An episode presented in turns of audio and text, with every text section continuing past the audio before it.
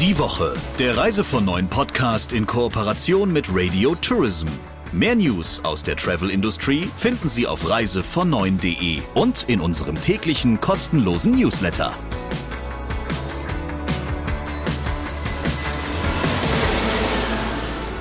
Und das ist eine neue Ausgabe des Reise von Neuen Podcast. Natürlich, wie immer im Studio, der Chefredakteur von Reise von Neuen, Christian Schmicke. Und Radio Tourism-Chefin Sabrina Gander. Ich bin ja eigentlich äh, immer nur deine Assistentin für den Talk der Woche. Halte dir den Steigbügel auf, äh, den du jetzt benutzen darfst, um uns äh, zu sagen, welches Thema gibt es denn diese Woche, das dich beschäftigt hat und welchen Interviewpartner hast du warum ausgesucht? Das Thema Fliegerei und Klimawandel ist ja im Moment tatsächlich überall präsent.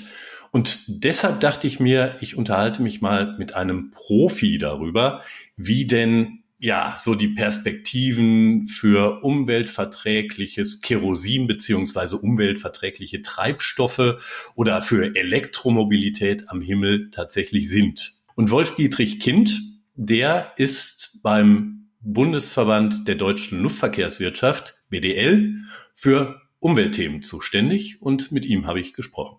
Hier kommt der Talk der Woche. Viel Spaß damit. Hallo, Herr Kind. Hallo, Herr Schmicke. Danke für die Einladung. Wir wollen uns heute mal über den weiten Weg der Luftfahrt zur Klimaneutralität unterhalten und das Thema Sustainable Aviation Fuel, SAF, also klimafreundliche Treibstoffe ist ja im Moment in aller Munde. Und da wird dann manchmal so populär darüber geredet, jo, dann fliegen wir jetzt alle mit Frittenfett. Andere reden von ähm, ja, pflanzlich basierten Treibstoffen. Wenn man mal ehrlich ist, an welchem Punkt stehen wir denn da eigentlich? Ja, ehrlich sind vor allem die Zahlen. Ne? Und da sehen wir ja, dass wir momentan beim SAF-Einsatz unterhalb von 1% sind. Also in dem, was wir verfliegen, haben wir weniger als ein Prozent nachhaltige Kraftstoffe. Ich glaube, wenn man da nicht sagt, dass wir noch am Anfang stehen, dann, dann wäre das vermessen. Okay. Und welche Technologien, wenn wir jetzt über diese Treibstoffe reden, haben da die besten Chancen, sich irgendwann mal durchzusetzen oder wird es ein Mix aus mehreren sein? Ja, das ist ja sozusagen die gute Nachricht, dass wir eigentlich eine, eine lange Latte an Technologien haben und auch eine lange Latte an Rohstoffen, die wir potenziell einsetzen können. Wir haben aktuell eher ein begrenztes Portfolio an Rohstoffen, was wir benutzen. Das sind äh, die Frittenfette, die Sie erwähnt haben. Äh, dazu kommen aber auch also tierische Fette, was halt vor allem Schlachtabfälle sind oder auch Wildunfälle oder sowas.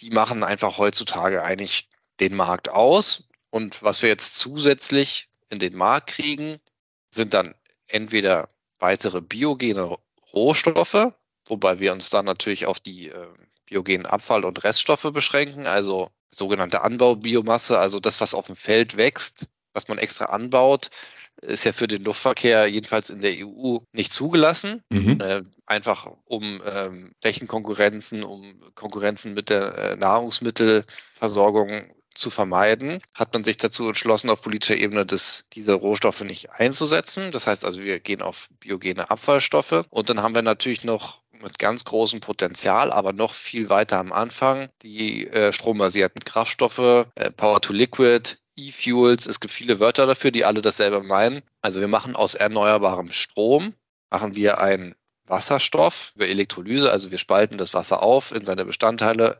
äh, Wasserstoff und Sauerstoff. Den Wasserstoff benutzen wir dann weiter und machen über eine Synthese, dann äh, verbinden wir den sozusagen mit Kohlenstoff und damit dann wieder ein Kohlenwasserstoff draus wird, der also dann in flüssiger Form vorliegt und ganz normal in der Flugzeugturbine auch verbrannt werden kann.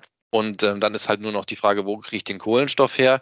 Und da wir eigentlich eh zu viel Kohlenstoffdioxid in der Luft haben, bietet sich an, äh, das Kohlendioxid dann aus der Luft abzuspalten, was jetzt auch erstmal leicht klingt und auch technisch schon möglich ist, aber ja, ist es halt aufwendig. Ne? Also die Konzentration von, von Kohlenstoffdioxid, die ist ja sehr gering, obwohl mhm. sie ist problematisch, aber sie ist insgesamt trotzdem sehr gering.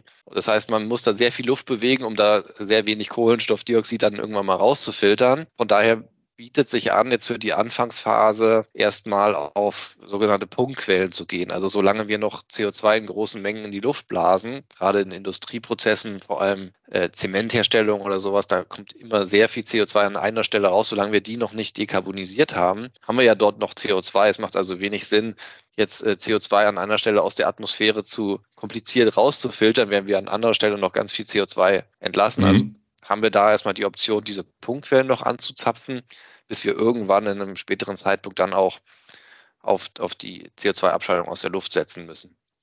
Also äh, lange Rede, kurzer Sinn. Wir haben eigentlich die zwei Varianten zur Auswahl, die biogenen SAFs und die strombasierten SAFs. Ich habe mal gehört, dass bei diesen strombasierten SAFs der Energieaufwand sehr, sehr hoch ist, um nach diesem Power-to-Liquid-Verfahren Treibstoff zu erzeugen. Stimmt das?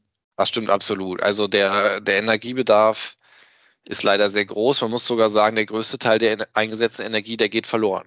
Ja, also da sind wir jetzt auch noch dabei, den Prozess zu verbessern. Aber heutzutage würde man so als Faustformel sagen, dass fast zwei Drittel der Energie verloren geht. Mhm. Das heißt also von äh, drei Kilowattstunden, die ich, die ich am Anfang einmal habe, kommt am Ende nur noch eine Kilowattstunde Kraftstoff eben raus. Deswegen hat man sich ja auch politisch festgelegt und gesagt, wir machen Elektromobilität, weil da kann ich die drei Kilowattstunden direkt in mein Auto äh, einspeisen mhm. und dann auch wieder verfahren und direkt mit nur ganz geringen Verlusten äh, wieder in Vortriebsenergie umwandeln. Da wir aber in Flugzeugen keine Batterien haben und auch auf absehbare Zeit nicht haben werden, es sei denn, es passiert irgendwas ganz Überraschendes, aber davon gehen wir jetzt erstmal nicht aus, sondern wir müssen ja damit arbeiten, was wir haben. Und das sind eben flüssige Kraftstoffe, die die Energie binden in sehr komprimierter Form. Also man kann da sehr viel Energie mitnehmen mit sehr wenig Masse. Und ähm, demzufolge müssen wir damit arbeiten. Und da müssen wir dann in den sauren Apfel beißen und in Kauf nehmen, dass wir auch viel Energie verlieren. Was aber auch nicht schlimm ist, weil erneuerbare Energien haben wir prinzipiell im Überfluss. Die Sonne schickt uns jeden Tag mehr Energie, als wir jemals verbrauchen können. Wir müssen die wir müssen die dann halt auch nur nutzen. Mhm.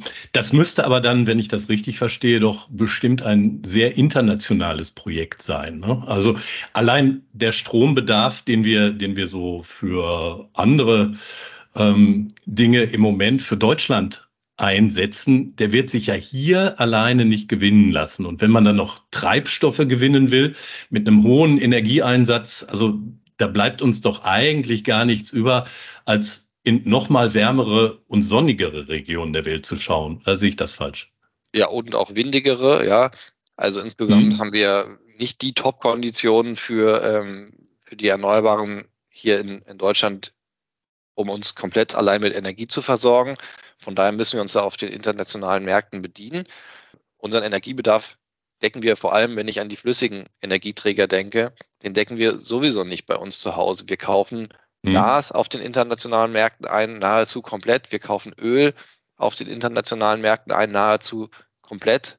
Kaum was davon wird in Deutschland gefördert. Ähm, von daher äh, ändert sich eigentlich nichts. Wir werden unsere Energieversorgung weiterhin zum großen Teil international organisieren müssen. Klar, wir müssen da jetzt erstmal eine neue weltweite Industrie auch aufbauen, aber ich sag mal, die Ölindustrie, die gab es auch nicht, bevor es die Nachfrage gab und die hat sich dann relativ schnell entwickelt. Und genauso wird das auch äh, bei den neuen Kraftstoffen jetzt funktionieren. Mhm, okay. Sie sprachen gerade das Thema Elektromobilität an. Und es gibt ja durchaus einige Firmen, die so mit kleineren Maschinen, die für kürzere Strecken gebaut werden sollen, experimentieren. Aber wenn, sich, wenn ich Sie richtig verstanden habe, sehen Sie dafür einen Einsatz im großen Stil in absehbarer Zeit keine Chance, oder? Also wenn nicht was Überraschendes passiert und wir eine große Revolution bei der, äh, bei der Batterietechnik sehen, dann, dann wird das wahrscheinlich in nicht in großem Maßstab dazu beitragen, die Verkehrsflüsse zu übernehmen. Wir, wir fliegen heute unsere Passagiere ja in Kurz- und Mittelstreckenjets zu den Hubs und von den Hubs dann in ganz großen Maschinen über die langen Strecken äh, zum Endziel. So, das ist ja grundsätzlich das Geschäftsmodell. Äh, was den Großteil der Airlines auf der Welt verfolgt, also Hub and Spoke auch genannt. Ein anderes Geschäftsmodell sind Punkt-zu-Punkt-Verbindungen. Auch da äh, lebt man davon, dass man eigentlich großes Fluggerät benutzt. Also die, die äh, Strecken, wo man sagt, okay, wir, wir kommen da mit 20 Passagieren hin, die, die machen ja den absolut verschwindenden geringen Teil des Marktes aus. Und insofern ist das Potenzial, was man da heben kann, einfach sehr begrenzt. Selbst wenn ich alle diese kleinen Jets äh, umstelle, dann habe ich dann nur einen ganz geringen Anteil des Kraftstoffs eingespart. Von daher muss man auch gucken, wo ist der große Hebel, wo habe ich die großen Kraftstoffverbräuche, wo werden wirklich viele Passagiere und auch viel Fracht befördert. Und das sind dann eben die Großraumzeuge, die die langen Strecken bedienen. Da laufen mir die Optionen weg. Da muss ich dann mhm. einen erneuerbaren Kraftstoff reinfüllen, damit ich dieses, diesen Flug dann dekarbonisieren kann. Das heißt, im Luftverkehr werden wir also auf absehbare Zeit auf flüssige Kraftstoffe in irgendeiner Form angewiesen bleiben. Es gibt ja diese Diskussion schon seit langem, auch im Zusammenhang übrigens mit dem Thema CO2-Kompensation. Ne, inwieweit sind beispielsweise Aufforstungsmaßnahmen geeignet, um irgendwie die Klimabilanz wirksam zu verbessern? Und da gibt es die einen, die sagen, naja, also gut, so ein, so ein Baum, wenn der mal irgendwann verfeuert wird, dann lässt er nicht mehr CO2 frei, als er im Laufe seines Lebens in sich gespeichert hat. Auf der anderen Seite muss man ja sagen, verfeuert wird sehr viel schneller als gespeichert in Summe. Wann verdient denn, und darauf zielt meine Frage hin, ein Kraftstoff tatsächlich den, das Etikett klimaneutral? Also klimaneutral ist, ist ja ein, ein großes Wort, was man leicht aus, mhm. ausspricht. Äh, und es ist vielleicht auch ein Ziel, was, was zu hoch gesteckt ist. Also klimaneutral werden wir nie werden als Menschheit. In dem Moment, wo wir geboren werden, haben wir einen Fußabdruck, den wir hinterlassen, das kann CO2 sein, das können andere Emissionen sein, das können andere auch Effekte sein. Allein das Krankenhaus, in dem sie geboren werden, äh, ist, ist ja keine natürliche Umgebung und nimmt dann Sonnenenergie anders auf, als wenn da ein Wald stünde. Und dann haben sie schon den ersten äh, Fußabdruck im Klima gesetzt, mhm. noch bevor sie richtig auf der Welt sind. Also was will ich sagen? Diese 100% Klimaneutralität gibt es nicht. Die können wir nicht mal theoretisch erreichen.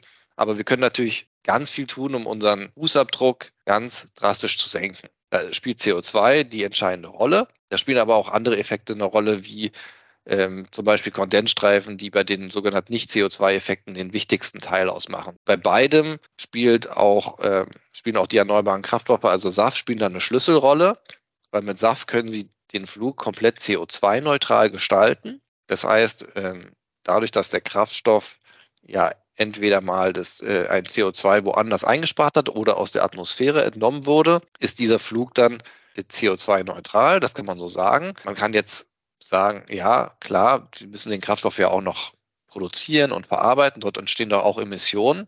Das ist dann äh, legitim. Das ist, wenn man eine Lebenszyklusanalyse des Kraftstoffs macht, ist das zu berücksichtigen. Wenn ich den Kraftstoff nur im Luftverkehr bilanziere, ist sozusagen dadurch, dass es immer CO2 ist, was in einem kurzfristigen Kohlenstoffkreislauf war, ist dann dieser Flug an sich CO2-neutral. Das ist das eine. Und beim anderen, die Kondensstreifen habe ich schon erwähnt, SAF hat auch eine große Auswirkung auf die Kondensstreifen, dadurch, dass es eben sauberer verbrennt und wir dort weniger bis keine Rußemissionen haben, entstehen auch ähm, dann hinten raus weniger bis keine Kondensstreifen, kann also bei hohen Beimischungen dann auch dazu beitragen, die Kondensstreifen ganz erheblich zu reduzieren. Bis wir bei hohen Beimischungen angelangt sind, die wir ja leider noch nicht haben, gibt es natürlich auch noch die Möglichkeit, Kondensstreifen zum Beispiel durch Umfliegen der kritischen Gebiete zu reduzieren. Wir können mit einer gewissen, hoffentlich steigenden Wahrscheinlichkeit voraussagen, in welchen Gebieten solche Kondensstreifen entstehen und dann fliegt okay. man, ich sag mal, einfach außen rum. Ja, so einfach ist es natürlich nicht, weil der Luftraum auch schon voll ist und man dann immer gucken muss, wo kann ich mhm. überhaupt noch hinfliegen.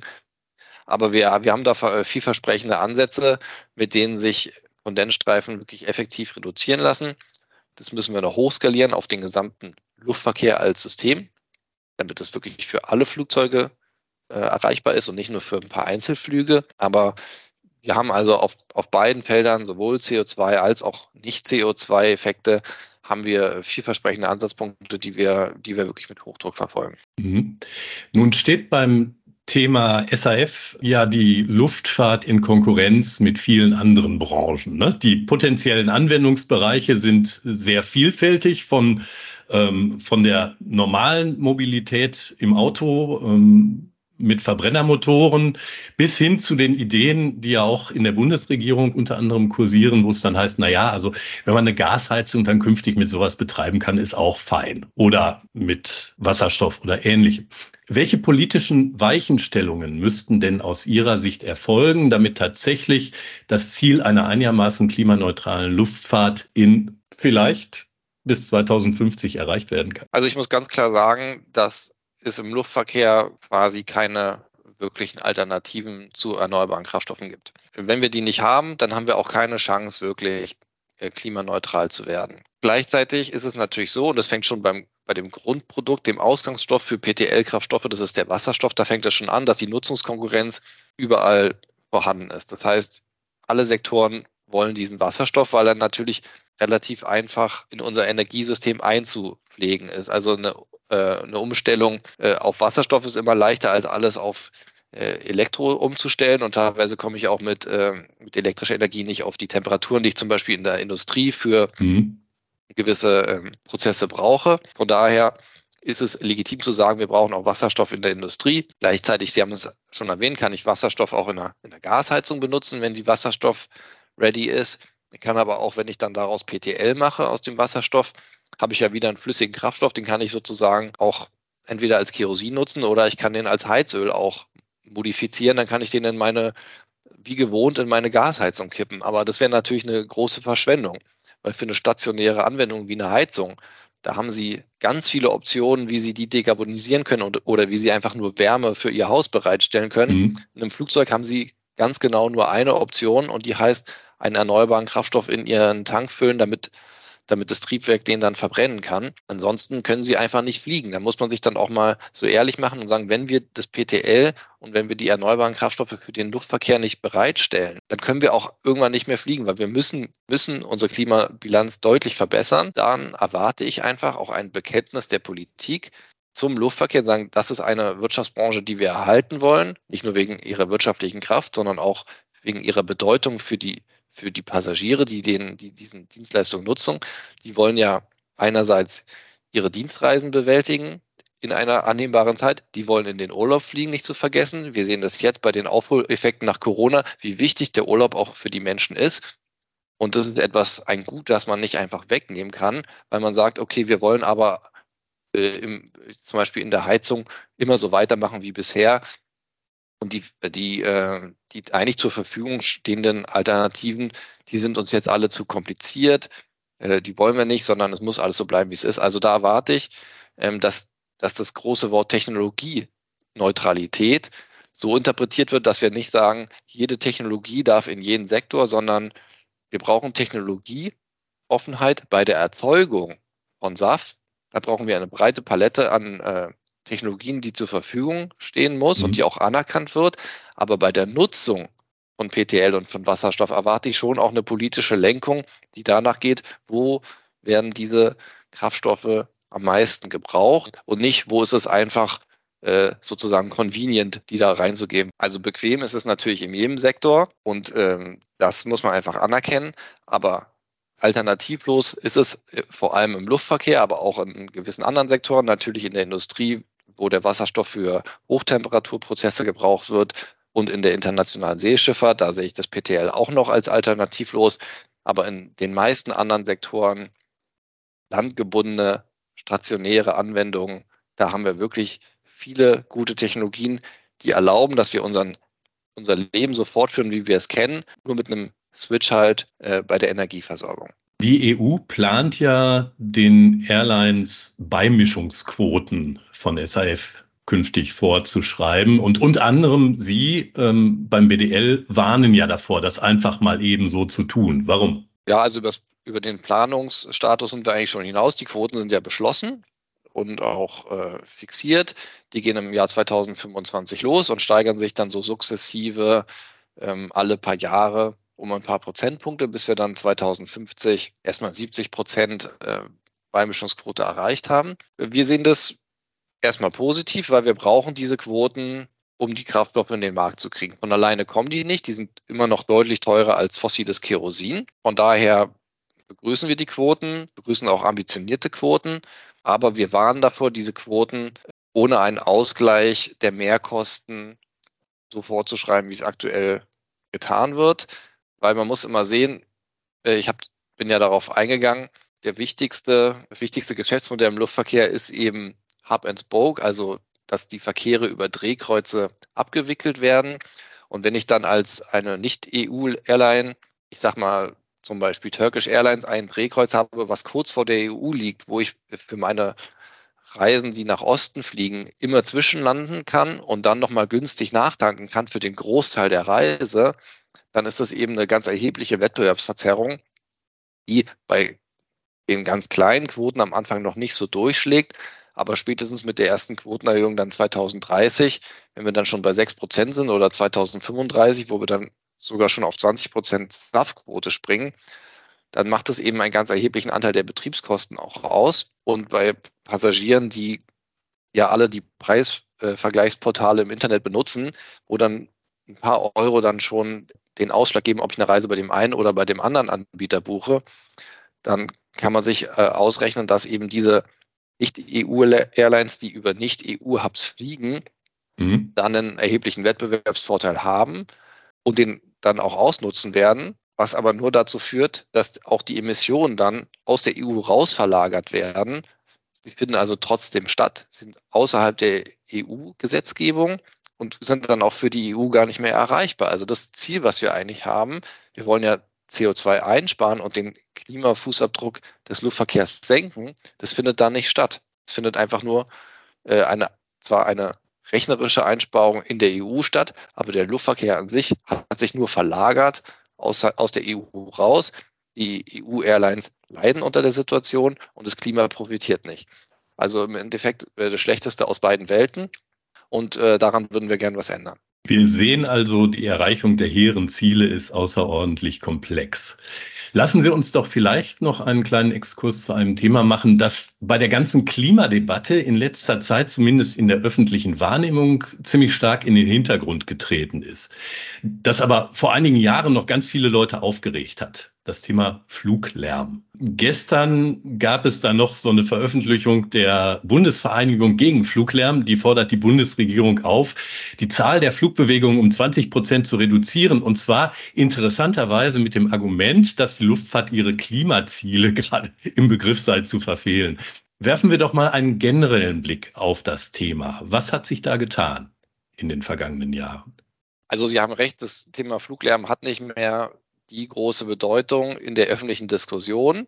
In Klammern für den Anwohner, der davon betroffen ist, ist die Bedeutung natürlich immer noch ungebrochen, weil der muss mhm. jeden Tag immer noch mit dem Lärm leben. Nun ist es ja auch so, dass wir beim Fluglärm große Fortschritte gemacht haben. Die Flugzeuge werden technisch bedingt immer leiser. Jede neue Flugzeuggeneration ist immer leiser als die vorherige. Wir haben auch bei den An- und Abflugverfahren Fortschritte gemacht. Die Flugsicherung setzt überall da, wo sie es schafft äh, lärmschonende Verfahren ein. Davon profitieren die Anwohner auch. Und gleichzeitig ist es natürlich so, dass wir jetzt während Corona eh sehr wenig Luftverkehr hatten. Mhm. Da war es dann eh sehr ruhig, da gab es auch keinen Grund mehr zur Beschwerde.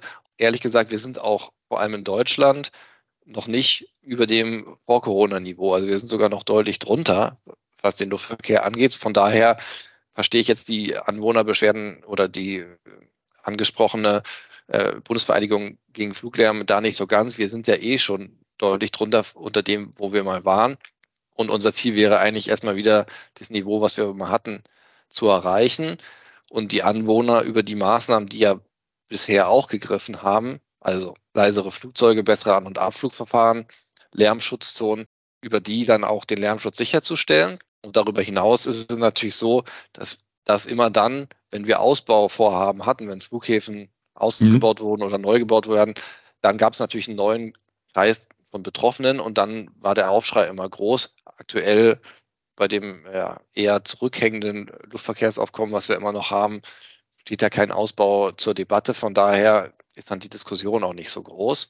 Und eine Sache, die ich, äh, die ich auch beobachten kann, ist natürlich, dass Fluglärm-Betroffene, die jetzt also neu dazukommen, wegen eben Ausbauvorhaben oder dergleichen, die äh, haben natürlich erstmal sozusagen einen legitimen Anspruch, dass sie sagen, wir wollen, wir wollen nicht von Fluglärm betroffen sein, wir waren es bis jetzt nicht und wir wollen es auch nicht sein. Jetzt ist es aber so, dass eigentlich keine mehr dazukommen und dann ist es so eine Generationenfrage. Es ist die ältere Generation, die sozusagen schon länger vom Fluglärm betroffen ist und ähm, auch äh, nach wie vor betroffen bleibt.